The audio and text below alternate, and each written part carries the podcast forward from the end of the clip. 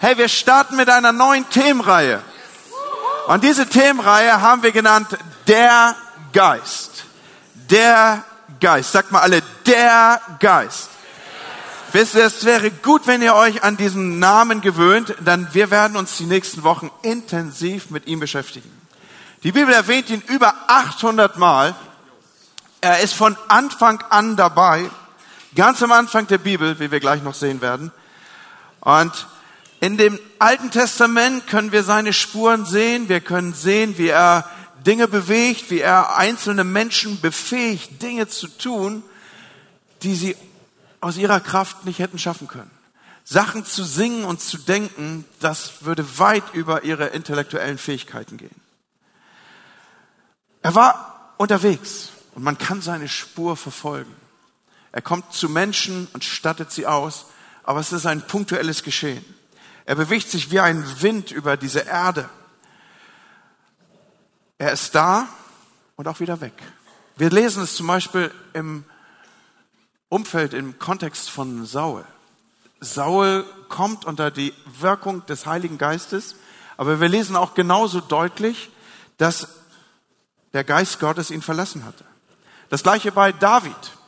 Als David mit Bathseba gegen Gott sündigt, da, da, da schreit er zu Gott, nimm deinen Geist nicht von mir.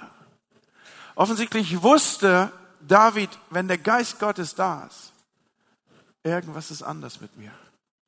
Und er wusste auch zu beschreiben die Situation, wenn man ihn verliert, wenn er geht. Das wird uns also in den nächsten Wochen als Thema beschäftigen. Und ich bitte dich, dass wir alle, du und ich und wir als Kirche an diesem und an all unseren anderen Standorten, dass wir innerlich auf die Stuhlkante rutschen, weil diese Serie hat das Potenzial, unser Leben, unser Gemeindeleben, aber auch ganz stark unser persönliches Leben zu verändern.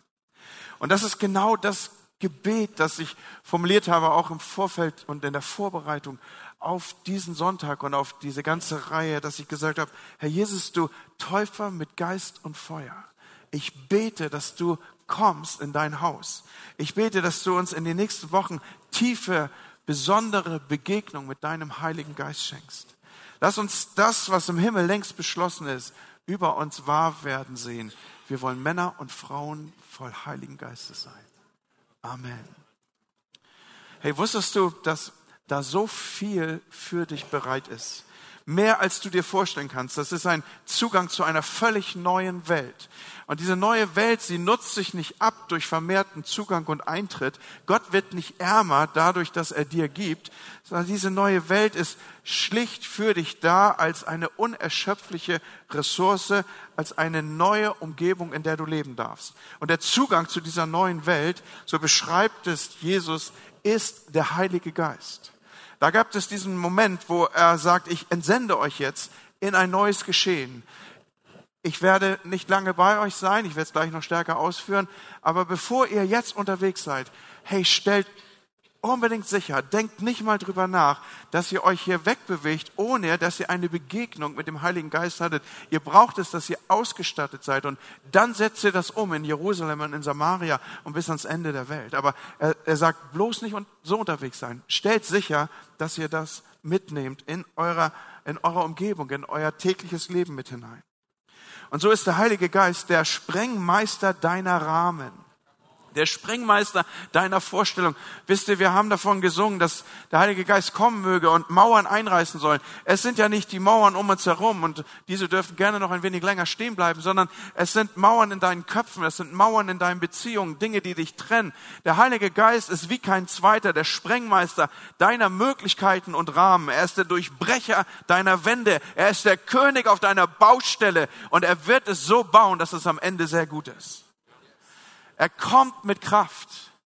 Da gibt es diese Stelle, wo der Engel zu Maria kommt, als sie eine junge Frau, eine Jungfrau ist und dann soll sie schwanger werden und sie kann sich überhaupt nicht vorstellen, wie das denn bitte schön passieren soll. Und die Antwort ist, der Heilige Geist wird über dich kommen und die Kraft des Höchsten wird dich überschatten, wird sich an dir zeigen. Es war die Kraft, die ihr Leben auf den Kopf gestellt hat. Es war die Kraft, die ihr ganzes Leben radikal verändert hat. Und weißt du was, die gleiche Kraft hat das Potenzial, dein Leben bis heute auf den Kopf zu stellen. Durch den Heiligen Geist kam Jesus, der Retter in diese Welt. Und wir wissen aus den Evangelien, wie er sich bewegt hat über diese Erde. Er war anfassbar. Man konnte zu ihm hingehen. Leute, die krank waren, haben versucht, ihn zu berühren, haben versucht, in seiner Nähe zu sein. Er wurde von Kindern und von, von Leuten, die irgendwie sonst sich am Rande der Gesellschaft definierten, angezogen. Man wollte in seiner Nähe sein. Aber du hast es richtig mitbekommen, unser Thema ist ja der Heilige Geist. Wie bitteschön soll das, was auf Jesus so bildlich projizierbar ist, in Bezug auf den Heiligen Geist funktionieren? Hat man ihn je gesehen? Wer ist er überhaupt? Hast du nicht gerade davon gesprochen, dass wir alle mal sprechen sollten? Der Geist ist nicht schon, dass wir alleine dieses Wort im Munde führen, der, der, der Beweis dafür, dass er nicht greifbar ist. Wie bitteschön darf und soll ich ihn mir vorstellen? Wer ist er? Was ist die Wichtigkeit, die ihn ausmacht, sowohl für mich in meinem persönlichen Leben als auch in der Kirche? Was ist eigentlich sein Charakter? Wie soll ich mit ihm umgehen? Wie ihn im Leben integrieren? Da sagen irgendwelche Leute in der Kirche, ja, du sollst dem Heiligen Geist mehr Raum geben in deinem Leben. Und du denkst, ja, wie denn bitte? So im Kämmerlein oder oder eine Hütte auf dem Land, wo ich gelegentlich vorbeikomme oder vielleicht mein ganzes Leben. Was meinen denn diese Metaphern? Und unterschwellig spiel, spielt sich in diese Fragen auch immer so ein bisschen Angst hinein. Schließlich, schließlich ist er ein Geist, oder?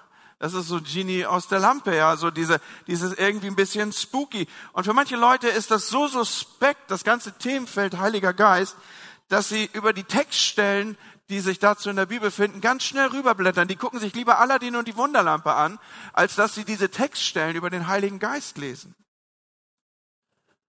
Und dann gibt's wieder andere, die hast du bestimmt auch schon getroffen, wenn du ein bisschen in Kirche unterwegs warst. Die verehren den Heiligen Geist wie ein Star, ja. Die würden sich am liebsten irgendwie ein Autogramm in die Bibel schreiben lassen oder, keine Ahnung, ein Tattoo machen lassen oder was auch immer, ja. Die geraten völlig ins Schwärmen. Die stehen vor dir und du denkst, was haben die denn heute Morgen äh, inhaliert? Das war jetzt nicht nur Asthmaspray, ja. So, so Holy Spirit Fever Holy Spirit Night. Und du denkst, ja, ich meine, so in unseren Kreisen kriegen wir das noch eingeordnet, aber, aber jemand, der mit Kirchensprache nicht so unterwegs ist, ja, der denkt, klingt schon ein bisschen komisch. Ne? Die Karte stecke ich mal ganz nach hinten, diese Eintrittskarte. Wir wollen erst mal sehen, dass ich bei McFit bin und eine Starbucks-Karte habe. Und ganz hinten, da ist dann so das Traktat für, ihr wisst schon, so viele Fragen. Fangen wir an, okay? Ist ja die Auftaktpredigt für diese Serie. Ihr sitzt bequem, okay? Könnt euch auch noch mal in euren Nebenmann kuscheln oder Nebenfrau, wenn es deine Frau ist. Wollte ich doch dazu gesagt haben, ja. Gehen wir mal direkt in die Textstellen, die das hier so ausmachen. Johannes Kapitel 14. Und ich gebe euch ein bisschen Hintergrund dazu. Johannes Kapitel 14, hier ist das Gespräch, das Jesus mit seinen Jüngern am letzten Abendmahl führt. Die sind also zusammen, die Jungs. Ihr müsst euch diese Szene vorstellen, wie sie Leonardo da Vinci dargestellt hat, so im Hintergrund Tommy Friesen mit seiner Videokamera. Das ist der Grund, warum wir bis heute diese Aufzeichnung haben. Ja, so, also dieses Bild. Und jetzt beginnt Jesus mit ihnen zu reden. Und sinngemäß sagt er, Herr Jungs, macht euch keine Sorgen. Glaubt an Gott, glaubt auch an mich. In dem Haus meines Vaters sind viele Wohnungen. Ich werde hingehen, euch einen Platz zu bereiten. Mit anderen Worten, er sagt ihnen, ich bin bald weg. Und man kann sich nur ansatzweise vorstellen, was das für die Jünger bedeutet haben muss.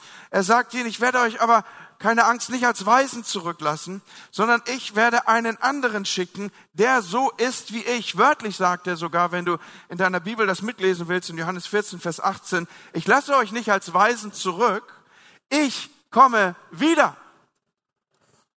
Und du denkst, Moment mal, das macht jetzt nicht so Sinn, ja, ich gehe weg, ich komme wieder und irgendwie anders und, und das kriegst du schwer eingeordnet.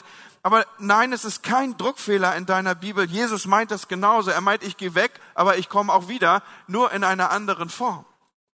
Hier in Kapitel 14 macht Jesus seine Jünger zum ersten Mal mit der Person des Heiligen Geistes bekannt in, in episch umfassender Weise. Er erklärt von jetzt an eine ganze Menge Inhalte und stellt ihnen die Person des Heiligen Geistes hier noch einmal ausführlich vor. Sie wussten immer wieder auch diesen Begriff aufzunehmen. Sie wussten, dass Jesus verschiedene Sachen in Bezug auf den Heiligen Geist gesagt hat. Aber jetzt fängt er an, ihn zu erklären und ihn vorzustellen. Und jetzt müssen wir ganz am Anfang schon gut aufpassen. Es gibt Theologen, die den Heiligen Geist zu so einer universellen, nebligen Macht machen wollen. Irgend sowas auf der Ebene, möge die Macht mit dir sein, sprach der kleine Experte für Kriegsschiffe, die sich im Orbit bewegen. So, möge die Macht mit dir sein. Aber die Bibel spricht nicht als irgendwie eine unpersönliche Macht von ihm. Keine universelle Macht. Die Bibel spricht immer von ihm als eine Person. Die Bibel sagt in den Textstellen, die wir gleich noch zu Gehör bringen werden, konsequent ihn oder er, niemals es. Und weißt du, es ist wichtig, dass wir ganz am Anfang das für uns realisieren und erkennen. Das ist, es ist tatsächlich ein, soll ich sagen, fast ein übernatürliches Erkennen, weil es öffnet einen anderen Zugang zu ihm. Denn wenn wir den Heiligen Geist nicht als Person erkennen, dann werden wir ihn niemals zu, eine, zu unserem persönlichen Begleiter machen. Wir werden niemals in einer persönlichen Beziehung zu ihm stehen oder gar versuchen, diese aufzubauen. Wir bauen keine Beziehung zu Kräften auf. Vielleicht denkst du, ja, aber hier, ich habe eine tiefe Beziehung zu den PS-Stärken, Kräften meines, wie auch immer gearteten Autos. Das meine ich hier an dieser Stelle nicht. Ja sondern wir entwickeln Beziehungen zu Personen. Und der Heilige Geist ist eine solche Person. Sie ist die dritte Person der Gottheit. Und hört mir gleich zu, zu Beginn der Predigt, so habe ich jetzt schon zweifach, dreifach gesagt, wir beschäftigen uns in den nächsten Wochen mit dem Heiligen Geist. Und ja, wir werden uns mit der Kraft beschäftigen. Ja, wir werden uns mit Kraftwirkung beschäftigen. Ja, wir werden uns mit den Gaben des Heiligen Geistes beschäftigen. Wir werden uns mit kraftvollen, übernatürlichen Dingen begeben, be beschäftigen. Und ja, es gibt die Kraft des Übernatürlichen in massiver Weise. Aber damit das nicht nur zu einem punktuellen Erleben oder zu einem Aufblitzen in deiner geistlichen Lebensführung wird, sondern zu einer täglichen Begleitung, brauchst du eine persönliche Beziehung zum Heiligen Geist. Du wirst an dieses kraftvolle Leben, das möglich ist, nicht rankommen, ohne dass du eine persönliche Beziehung zur Person des Heiligen Geistes aufbaust. Denn am Ende ist es nicht deine Macht, die dich umgibt, es ist immer seine Macht. Es ist nicht deine Kraft, es ist seine Kraft. Und so lesen wir ich schreite fort in der Vorstellung des Heiligen Geistes in Johannes 14 folgendes. Dann werde ich den Vater bitten, dass er euch an meiner Stelle einen anderen Helfer gibt, der für immer bei euch bleibt. Dies ist der Geist der Wahrheit. Ist nur ein anderer Name für den gleichen Geist. Die Welt kann ihn, niemals es, nicht aufnehmen, denn sie ist blind für ihn und erkennt ihn nicht. Aber ihr erkennt ihn, denn er bleibt bei euch. Nicht es bleibt bei euch, er bleibt bei euch. Und wird in euch leben. Noch einmal, die Bibel sagt immer ihn zu ihm. Niemals es. Und jetzt stellt Jesus ihn vor und sagt, hey, er ist der Helfer. Andere Übersetzungen sagen, der Tröster, der Ratgeber, der Fürsprecher. Das Wort kann vielfältig übersetzt werden, aber der Sinn ist immer der gleiche. Er ist für dich da. Behalt das bitte im Kopf. Der Sinn ist immer der gleiche. Es gab einen wesentlichen Grund, warum Jesus ihn gesandt hat. Wir sollten nicht mehr alleine sein. Wir sollten die gleiche Hilfe haben, die zur anfassbar war, als er über diese Erde gegangen ist. Das ist der Ursprung seiner Sendung. Von dort her kommt alles. Erinnere dich immer wieder und lass es nicht zu, dass andere Dinge dich an dieser Stelle überlagern.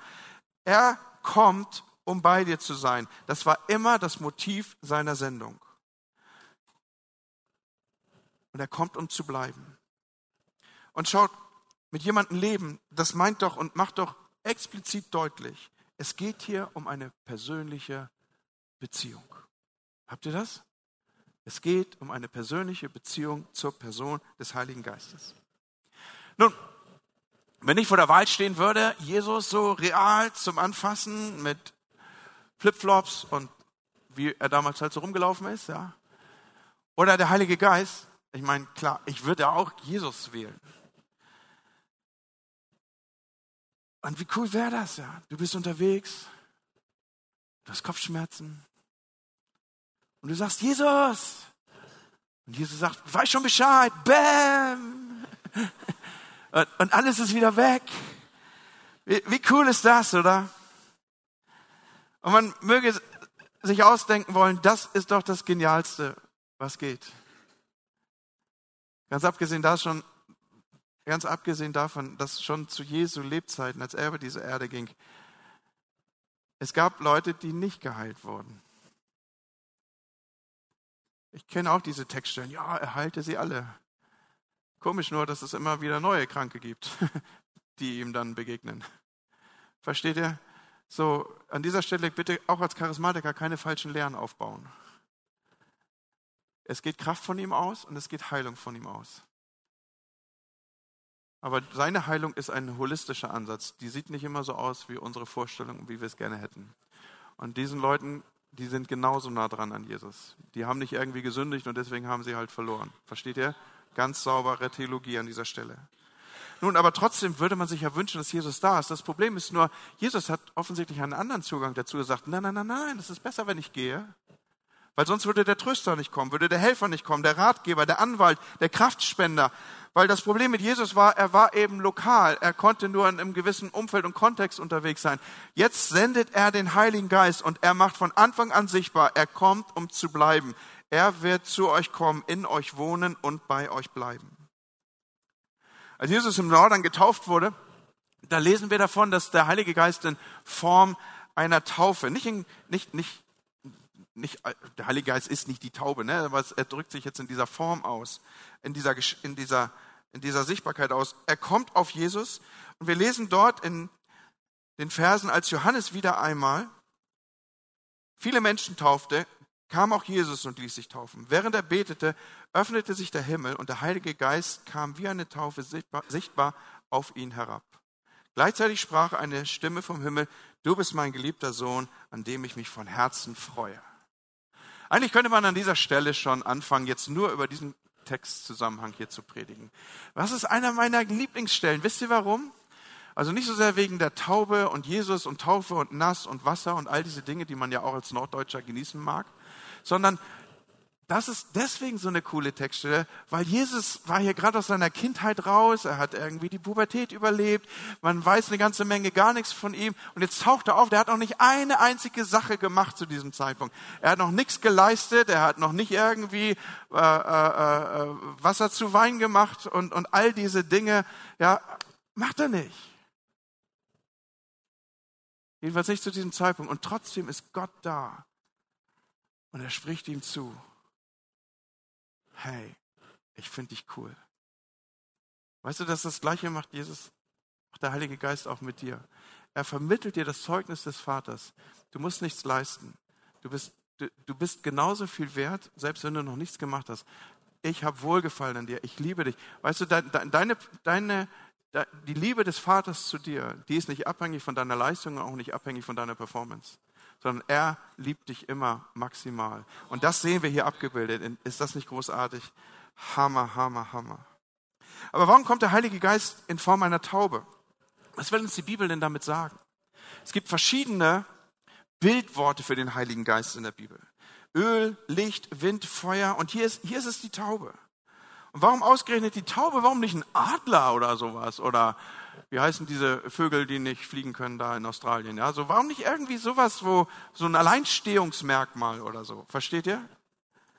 Und die Antwort ist, weil es wohl kaum ein anderes Tier gibt, das sowohl das Wesen als auch die Wirkung des Heiligen Geistes so schlicht, aber auch zugleich so anschaulich zeigen könnte wie die Taube. Ich glaube, dass deswegen dieses Bild gewählt ist. Und bevor wir gleich nochmal auf die Taube zurückkommen, will ich kurz das Zusammenspiel zwischen dem Heiligen Geist, Jesus und Gott mal aufblenden lassen, weil für manch einen dreht sich hier wahrscheinlich jetzt alles schon. Jetzt reden wir ja ganz viel vom Heiligen Geist und Jesus haben wir auch schon besungen und, und, und, und, und der Vater ist ja auch noch immer irgendwie da. Und äh, wenn ich jetzt immer mich mit dem Heiligen Geist beschäftige, ist dann nicht irgendwie der Vater Mucksch und denkt, ich bin ja gar nicht mehr auf der Rechnung und so. Und was ist überhaupt mit Jesus? Und, und schaut mal, das, was ich jetzt hier versuche zu erklären, kann man nicht erklären.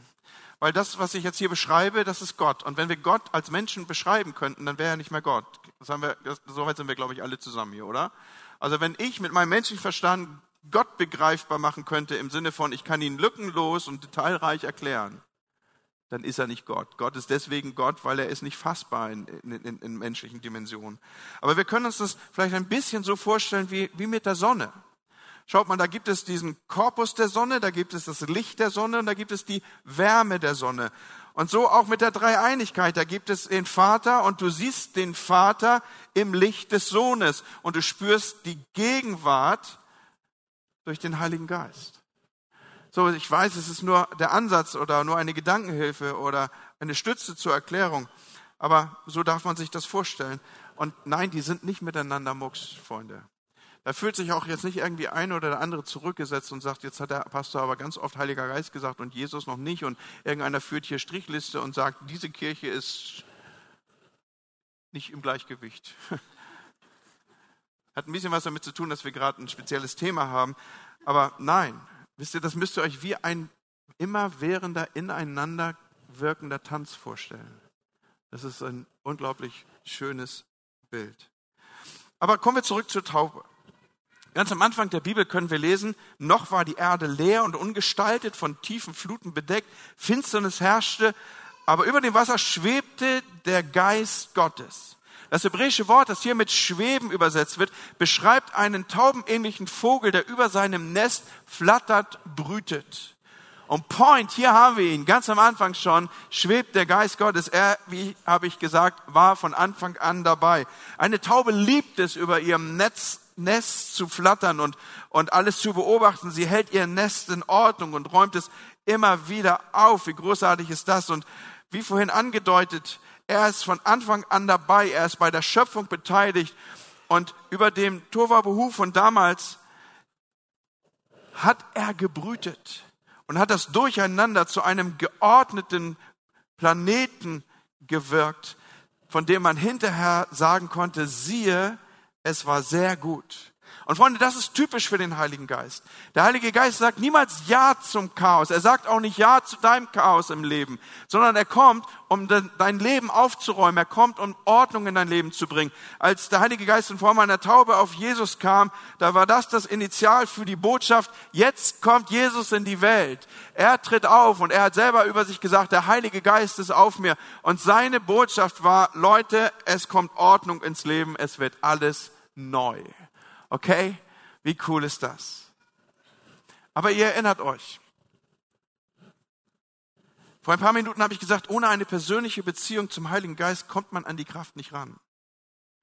Er ist gekommen, um an deiner Seite zu sein. Als Helfer, als gegenwärtiger Gott.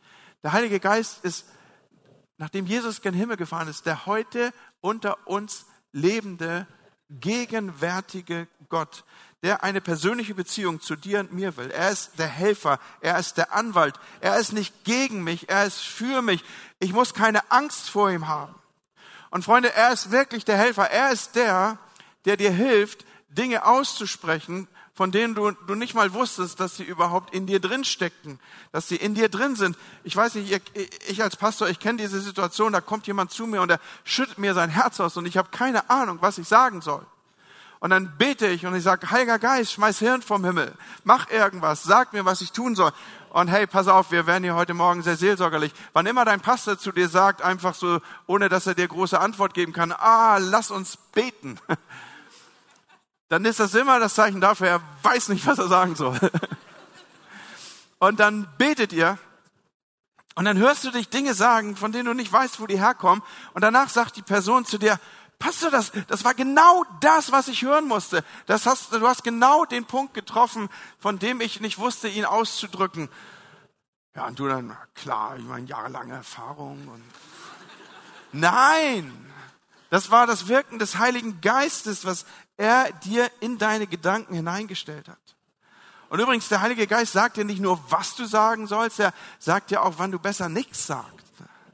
Ja, da kommst du nach Hause und deine Frau hatte auch einen schweren Tag, ja, und du willst was sagen und dann sagt der Heilige Geist, nö, würde ich jetzt nicht machen. Nö, sag mal lieber nicht. Und dann stutzt du kurz und dann hörst du ein bisschen genau und dann sagt er, ich an deiner Stelle, ich würde sie jetzt zum Essen einladen. Ja. Und übrigens, nächstes Mal bringst du Blumen mit.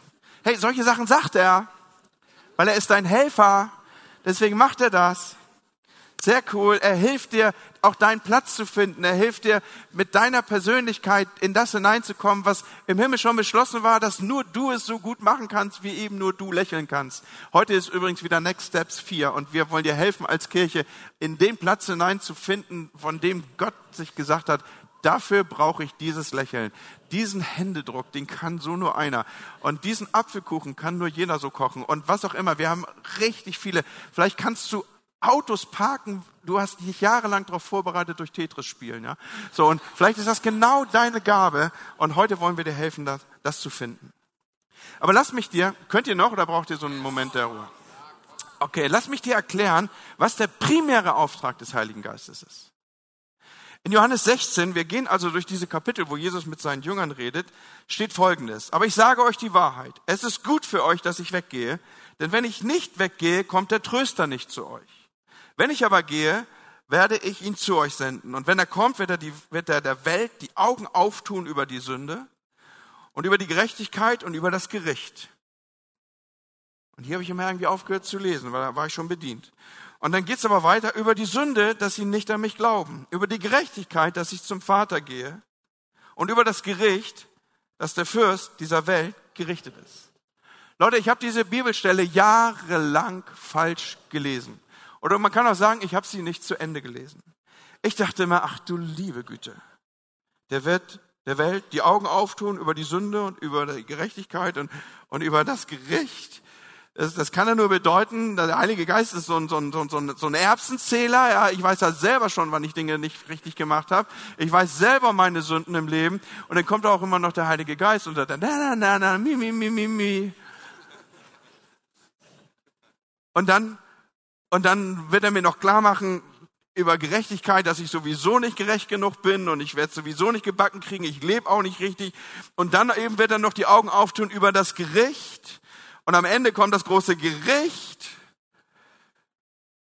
Und dann kommt Gott und kriegt mich. Und ich meine, kriegt das mal jetzt in Verbindung zum Heiligen Geist, ja? So tolle Wurst, ne? Also mit der Person, die keinen anderen Job hat, als dass du dich schlecht fühlst, sollst du jetzt auch noch in einer richtig engen Beziehung leben. Ja, vielen Dank auch. Aber Leute, das steht hier überhaupt nicht. Jesus sagt, der Heilige Geist wird den Menschen die Augen auftun für ihre Sünden. Und dann erklärt er, manchmal hilft es ja einfach einen Satz weiterzulesen, dann erklärt er, was diese Sünde ist, über die die Augen geöffnet werden soll, nämlich, dass sie nicht glauben an mich. So, es geht gar nicht um die Auflistung meiner Verfehlung, es geht auch nicht um das, was ich wieder nicht gebacken gekriegt habe, um meine kleinen und großen Nicklichkeiten und die Erbsenzählerei jeder Sünde, sondern der Auftrag des Heiligen Geistes ist es auch nicht, dass ich mich irgendwie grundkonstant schlecht fühle, sondern sein Auftrag ist es schlicht mir klar zu machen, Andi, du brauchst einen Retter. Du kriegst das Leben alleine sowieso nicht gebacken. Er macht mir klar, er überführt mich davon, da gibt es einen Retter für mich. Und wenn irgendwas nicht geklappt hat, dann sagst du, muss ja auch nicht, weil ich habe ja Jesus wenn irgendwas schiefgegangen ist, wenn irgendwo etwas zu bezahlen ist, wo du sagst, das kann ich aus meinen Stücken nicht gut machen, sagst du, muss ich auch nicht. Das ist alles Kostenstelle Golgatha hier. Versteht ihr, was ich meine? So, der Heilige Geist kommt zuallererst, mich davon zu überführen, dass ich einen Retter brauche. Und wenn ich ihn angenommen habe, dann überführt er mich von dem Nächsten, und da steht hier ein Vers 10. Wenn er kommt, wird er der Welt die Augen auftun über die Gerechtigkeit. Hallo, war irgendjemand zugegen, als wir über den Römerbrief gesprochen haben? Eins, zwei, drei in den ersten vier Reihen. Pass auf, was haben wir gelernt im Römerbrief? Im Römerbrief haben wir gelernt, Gottes Gerechtigkeit bedeutet, zwischen mir und Gott ist alles in Ordnung. Das heißt, die primäre Aufgabe des Heiligen Geistes ist Nummer eins, mich davon zu überführen, ich brauche einen Retter und den soll ich bitte schön annehmen. Die zweite primäre Aufgabe des Heiligen Geistes ist folgendes, mich davon zu überführen, ich bin jetzt ein Kind Gottes und zwischen mir und Gott ist alles recht. Und die dritte Aufgabe ist diese, er wird die Welt überführen über das Gericht, nämlich, dass der Fürst dieser Welt gerichtet ist. Wie krass ist das denn bitte schön? Dass der Fürst dieser Welt gerichtet ist, das bezieht sich auf Satan. Als Jesus am Kreuz starb, da hat er über seinen eigenen Tod Folgendes gesagt. In Johannes 12, Vers 31, jetzt wird über diese Welt Gericht gehalten. Jetzt wird der Teufel, der Herrscher dieser Welt, entmachtet. So der dritte Auftrag des Heiligen Geistes ist folgender, dir deutlich zu machen, der Teufel ist besiegt und du bist in der Lage, ein siegreiches Leben zu führen. Das ist der Auftrag des Heiligen Geistes. Und noch einmal, viel zu viele Leute denken und lesen diese Stelle so, der Heilige Geist kommt, um mich meiner Sünde zu überführen. Diese ganz vielen und meiner Ungerechtigkeit und dass irgendwann kommt das große Gericht. Und dann logisch hat man dann Angst vor dem Heiligen Geist. Wer möchte schon mit einer Person zusammenleben, vor der man Angst hat? Aber ich hoffe, du hast bis hierher verstanden. Der Heilige Geist kommt, um dir deutlich zu machen, du brauchst einen Retter. Und wenn Jesus als ein Retter in dein Leben hineintritt, dann ist alles recht zwischen dir und Gott. Und du darfst sprechen, ich bin ein Kind Gottes. Und dann ordnet Jesus in der Vorstellung, die er uns mitgibt in Bezug auf den Heiligen Geist, auch noch den letzten Tatbestand. Er sagt, der Auftrag des Heiligen Geistes ist, dich permanent davon zu überzeugen und zu überführen. Der Teufel hat keine Macht mehr. Du bist in der Lage, ein siegreiches Leben zu führen. So, geh hier raus und verkündige die Werke dessen, der dich gemacht hat. Was für coole Gedanken. Hey, erinnert ihr euch? Jesus hat ihn gesandt, damit er bleibt. Er hat ihm gesandt, dass wir mit ihm leben sollen. Er hat ihm gesandt, damit wir keine Angst vor ihm haben. Es geht um eine persönliche Beziehung. Letzten Sonntag hat Stefanie Krog eine Hammer-Predigt gehalten. Diese, wisst ihr noch, unsere Goldstücke, die waren alle cool. Aber ein, ein Punkt blieb mir von ihr in Erinnerung. Sie sagte, wir sind der Tempel, in dem die Gegenwart Gottes, in dem der Heilige Geist wohnen soll hier haben wir den gleichen Zusammenhang wieder. Er kommt, um mit mir und in mir zu leben. Ich möchte mit euch zum Schluss einen kurzen Gedanken teilen. Und ich nehme euch dazu mit in eine Geschichte, die tausende von Jahren zurückliegt. Ich nehme euch mit zurück zu Noah. Noah ist der Typ mit der Arche. Habt ihr gewusst, dass Noah ein Mann war, der gelernt hatte, wie man Tauben beherbergt? Du weißt noch, Taube, das Symbol für den Heiligen Geist? In 1. Mose 8, Vers 8 lesen wir, dann ließ Noah eine Taube fliegen, um zu sehen, ob das Wasser inzwischen abgeflossen war. Aber die Taube fand keinen Platz, an dem sie sich niederlassen konnte. Weißt du, diese kleine Taube ist da jetzt unterwegs. Und sie findet keinen Ort, wo sie ruhen kann. Und dann sagt sie sich, ich gehe zurück. Ich gehe zurück zu diesem zu diesem Mann. Ich gehe zurück zu seinem Fenster. Ich gehe zurück in seinen, in seinen Wohnraum. Ich gehe zurück zu seiner Familie. Ich gehe zurück zu diesem Mann, weil dieser Mann weiß, mich zu beherbergen. Er weiß, wie man Tauben aufnimmt. Und dann sagt die Bibel folgendes, als die Taube zurück war, da streckte Noah seine, seine Hand aus. Manch einer von euch hat vielleicht die Illustration in der Kinderbibel vor Augen. Er, er streckt die Hände aus nach dieser Taube. Darum kehrte sie 1. Mose 8, Vers 9, zu Noah zurück. Er streckte seine Hand aus und holte sie wieder ins Schiff. Erkennst du, was ich hier sagen möchte? Noah streckte seine Hand nach der Gegenwart Gottes aus, nach dem Heiligen Geist aus. Noah hatte gelernt, den Heiligen Geist, und ich weiß, dass ich jetzt hier im Bild spreche zu euch, zu beherbergen. Wenn wir noch einmal zurückgehen zu der Taufe, die wir schon betrachtet haben, dann lesen wir in Johannes 1, Vers 32, und ich sah den Geist Gottes wie eine Taube vom Himmel herabkommen, auf ihm bleiben. Auf ihm bleiben. Wie bringen wir die Taube dazu, bei uns zu bleiben? Wie hosten wir den Holy Ghost? Wie werden wir zu einer Wohnung für den Heiligen Geist? Nicht nur einen Besuch lang, nicht nur mal im Gottesdienst, sondern wie gelingt es, dass die Taube sich bei uns wohlfühlt und weiß, hier ist ein Platz, an dem sie wohnen kann, in täglichen. Wie werden wir wie Noah? Hey, und ich weiß nicht, wie es dir geht, aber diese Predigtreihe haben wir vielleicht wie keine andere vorbereitet. Und irgendetwas in mir schreit nach der Gegenwart des Heiligen Geistes. Irgendetwas in mir schreit diese Sehnsucht raus, dass ich mit ihm leben will. Hey, und Tauben sind sehr aufmerksame Tiere.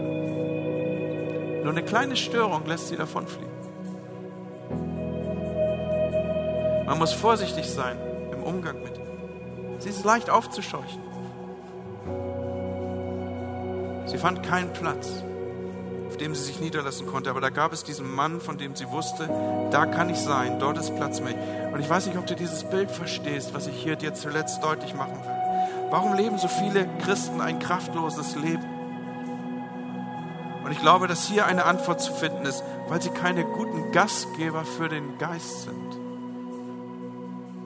Noah hatte gelernt, sich nach ihr auszustrecken. Und denkt daran, eine Taube ist sehr scheu, eine kleine Störung lässt sie auffliegen. Und dieses Bild, was ich hier final vor uns male, ist ein unglaublich tiefes Bild. Als die Taube dann wieder zurückkommt, hat sie einen Olivenzweig im Schnabel. Dieser Olivenzweig repräsentiert die Salbung. Schaut, wann immer der Heilige Geist, wann immer es dazu kommt, dass du ihn herbergen kannst, wo immer er Wohnung machen wird, da bringt er die Salbung in dein Leben. Er bringt diesen Olivenzweig mit als Beweis für eine neue Welt da draußen, für etwas Neues, was du so noch nicht gekannt hast. Eine Anzahlung für das, was sich erwartet, so wie vor Noah eine völlig neue Welt war. Und auch wenn du dich auf den Heiligen Geist einlässt, dann kann eine völlig neue Welt vor dir liegen. Etwas, was bereitet ist, wenn der Heilige Geist in dein Leben kommt und du gelernt hast, ihn durch und seine Gegenwart durch Anbetung und durch ein reines Leben zu beherbergen, dann wird der Heilige Geist, glaub mir, er wird Beweise dieser neuen Welt in deinen Alltag und in dein Leben bringen. Er wird Beweise dieser neuen Welt in deinen Alltag und in dein Leben bringen. Deine alte Welt ist weggespült. Du hast sie vielleicht taufen lassen. Deine alte Welt ist untergegangen, so wie die alte Welt für Noah untergegangen ist. Aber jetzt gibt es da eine neue Schöpfung und du bist ein Teil davon. Und Teil dieser neuen Schöpfung ist, dass du mit der Salbung Gottes unterwegs bist durch deinen Alltag. Aber du musst lernen, dich nach der Taube auszustrecken. In einer englischen Übersetzung heißt es in dieser Textstelle, dass Noah seine Hand ausstreckte und er zog sie an sich. Er zog sie an sich.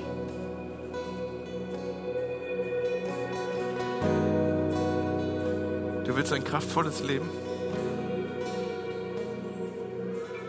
Dann lerne ihn zu beherbergen. Du willst ein kraftvolles Leben? Dann lade ihn ein in dein Leben. Kannst heute Morgen sprechen, Heiliger Geist, komm, veränder meinen Alltag. Führe mich in eine völlig neue Welt ein. Leute, das werden spannende Sonntage. Und ich merke, während ich hier rede, Heiliger Geist, er flattert hier, er brütet hier. Das ist sein Werk. Er redet mit dir gerade. Er schenkt dir eine tiefe Sehnsucht nach, nach etwas, was anders sein soll. Er ruft dich auf. Er will dein Chaos ordnen. Komm, wir nehmen Moment Zeit, darauf zu hören.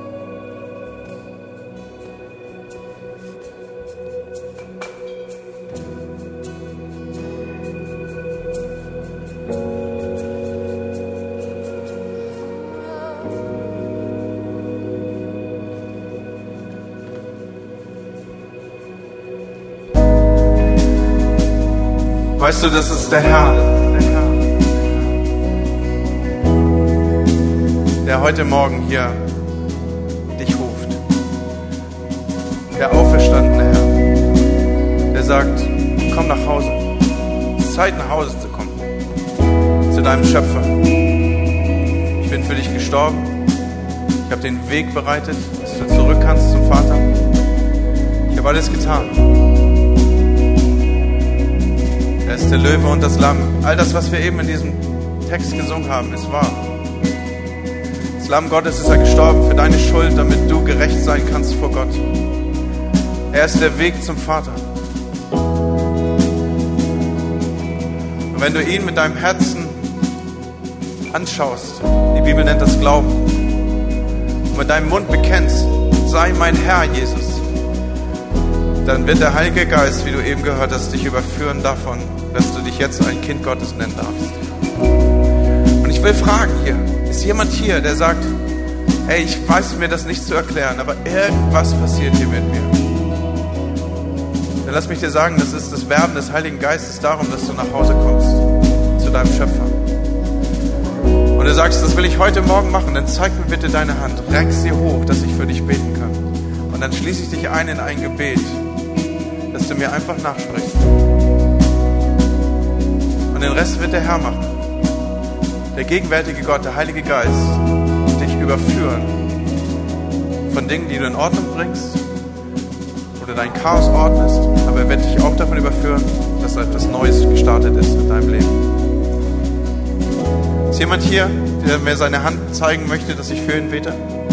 Zeig mal richtig hoch. Richtig hoch. Danke, ich sehe das. Nochmal. Noch mehr. Dankeschön. Dort auch.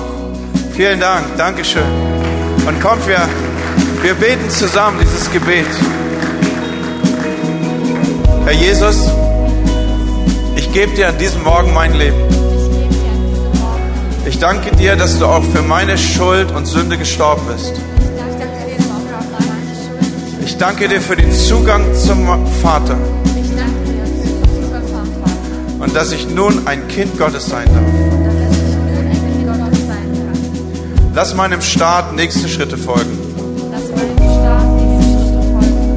Und lass mich dich gut und tief kennenlernen. Amen. Aber wenn ich eins weiß, ist, dass an diesem Morgen unter uns diese Sehnsucht gewirkt ist.